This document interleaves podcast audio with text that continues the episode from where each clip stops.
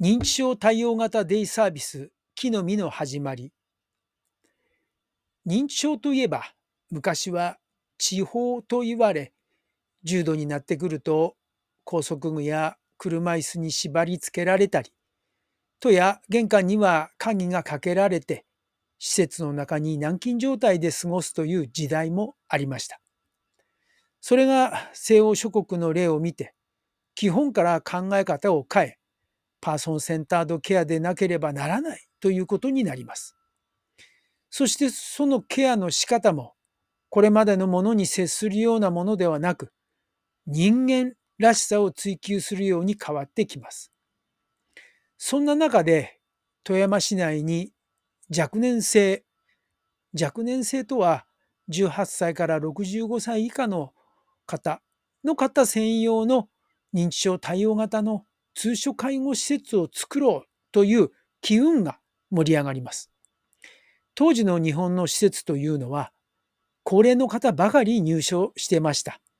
80歳、90歳という前提の方が多くおられました。そこに若年性の方が少しずつ増えた。ところが、それらの方々が利用するところがないことに気づきます。80から90歳のお年寄りの中に40代、50代、60代の若い方が一緒に生活をするというのは無理があったわけです。2007年から若年性認知症の本人と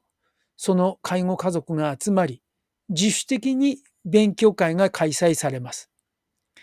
若い方は活動的ですし気持ちも若いし新しいことにチャレンジするのも大好きです。そこで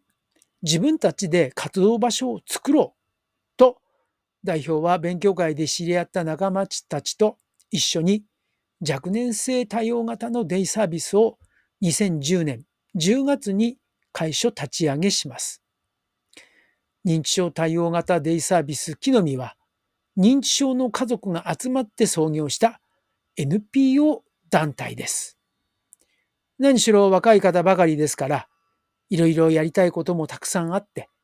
パソコン教室をしたり、公園などの清掃活動をしたり、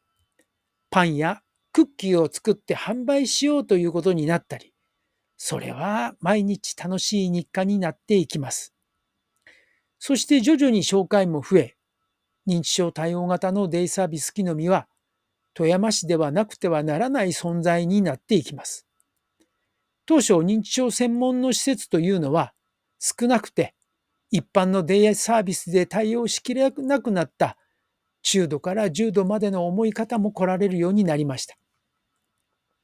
施設は開所直後から地元や全国版のマスコミにも紹介され、見学者も多く来られるようになります。木の実の代表は困っている人がいたらみんな助けたい。そういう考えの方でしたので、とてもとても介護度の大変な思い方も利用されるようになります。認知症症状のためにできないことが増えても、できることを探し、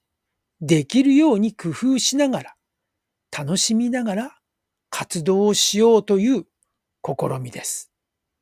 と、今日はここまで。では、また。